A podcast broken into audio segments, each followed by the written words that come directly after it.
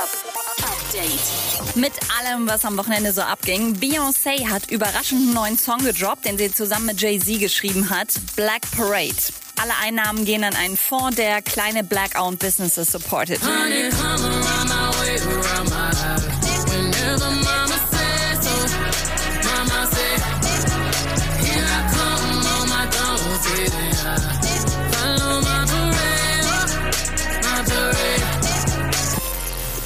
Juju bringt in zwei Wochen die erste Kollektion ihrer neuen Marke Scorpio Apparel raus. Hat wahrscheinlich bei Raf Camorra gesehen, wie man mit einer Klamottenmarke Easy 100.000 Umsatz am Tag macht und sich gedacht, kann ich auch.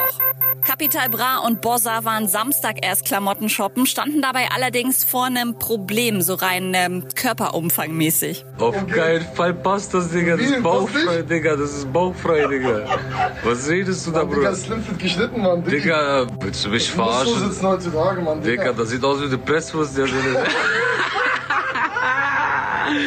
Geil!